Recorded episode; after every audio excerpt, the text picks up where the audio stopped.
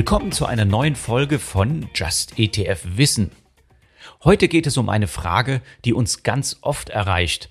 Soll ich lieber mal einmal eine größere Summe investieren oder besser einen ETF-Sparplan anlegen? Welche Investmententscheidung ist am Ende besser? Und spielen die Kosten bei der Umsetzung auch eine Rolle? Bei der Frage der Investmententscheidung herrscht große Verunsicherung. Einige Akademiker haben ausgerechnet, dass Sparen langfristig keine Vorteile gegenüber dem Investment einer einzigen Summe bringe. Und der sogenannte Cost-Average-Effekt funktioniere gar nicht. Das ist eigentlich wenig überraschend. Wenn ihr gleich 10.000 Euro investiert, könnt ihr vom ersten Moment an Rendite einfahren. Wenn ihr 10.000 Euro auf lauter kleine Sparraten aufteilt, dann seid ihr die meiste Zeit nicht investiert und könnt keine Renditen erzielen. Wenn die besten Renditen dann noch zu Beginn des betrachteten Zeitraums liegen, sieht das Ergebnis noch schlechter aus. Logisch. Was sich die Leute da im Elfenbeinturm ausgedacht haben, ist nicht falsch. Nur hilft es uns überhaupt nicht weiter. Erstens wissen wir nicht, ob die künftige Marktentwicklung tatsächlich so aussieht wie in den akademischen Studien. Die können schließlich nur die Vergangenheit analysieren. Zweitens, vielleicht habt ihr die 10.000 Euro heute gar nicht zur Hand, sondern müsst sie aus den regelmäßigen Einkünften ansparen. Ihr habt also gar nicht die Wahl, ob ihr nun in kleinen Raten investiert oder alles auf einmal. Diese Analysen sind vollkommen an der Wirklichkeit vorbeigedacht und verwirren mehr, als sie nützen. Was ist denn realistischer? Langfristig waren am Kapitalmarkt rund 9% pro Jahr zu verdienen. Das ergibt eine Analyse der letzten 50 Jahre des MSCI World Index. Dass das in Zukunft ähnlich sein wird, erscheint zumindest wahrscheinlich. Um euer Anlagerisiko zu senken, ist eine lange Investmentdauer über mindestens zwei Wirtschaftszyklen anzuraten. Wir reden hier von 10 bis 15 Jahren. Im Umkehrschluss heißt das, euer Einstiegszeitpunkt bei einem Einmalinvestment spielt eine immer weniger wichtigere Rolle, je länger ihr investiert bleibt. Und ob der richtige Einstiegszeitpunkt nun heute, in zwei Wochen oder in drei Monaten ist, das könnt ihr aus heutiger Perspektive nicht abschätzen. Je früher ihr investiert, desto eher partizipiert ihr an den Chancen und Risiken des Kapitalmarktes.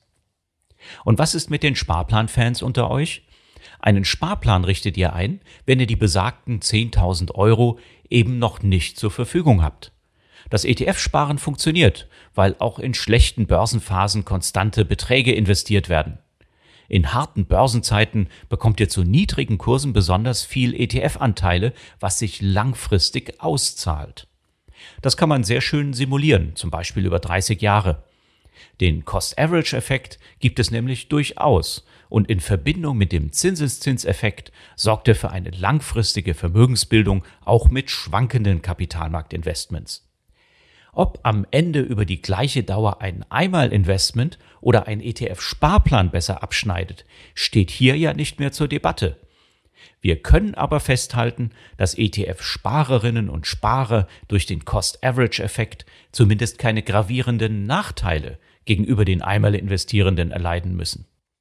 Mit diesem Wissen im Hinterkopf fühlen sich auch Sparplaninteressierte nicht im Nachteil. Und genauso wenig ist es falsch, beide Investmentarten miteinander zu verknüpfen. Ein vorhandener Betrag wird investiert und dann noch ein Sparplan darauf eingerichtet. Sinnvollerweise verfolgt ihr mit beiden Investments die gleiche ETF-Strategie. Kommen wir zur Frage der Kosten. Gibt es da vielleicht eine Abwägung zwischen Einmalinvestment und ETF-Sparplänen? ETF-Sparpläne gibt es inzwischen in großer Zahl ganz ohne Ausführungsgebühren. Das bringt viele auf die Idee, dem Broker das Einmalinvestment in riesigen und trotzdem kostenfreien Sparraten abbuchen zu lassen. Wurde der große Batzen in übergroßen Sparraten vom Broker investiert, kann der Sparplan kostenfrei auf das Normalmaß reduziert werden.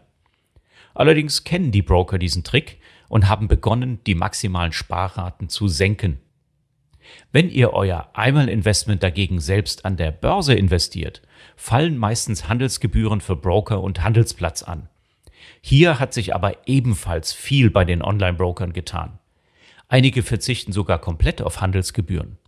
Andere bieten zeitweilige Ermäßigungen an. Viele haben allerdings ihr Preismodell lange nicht angepasst und verlangen für einen Auftrag über 10.000 Euro bis zu 30 Euro.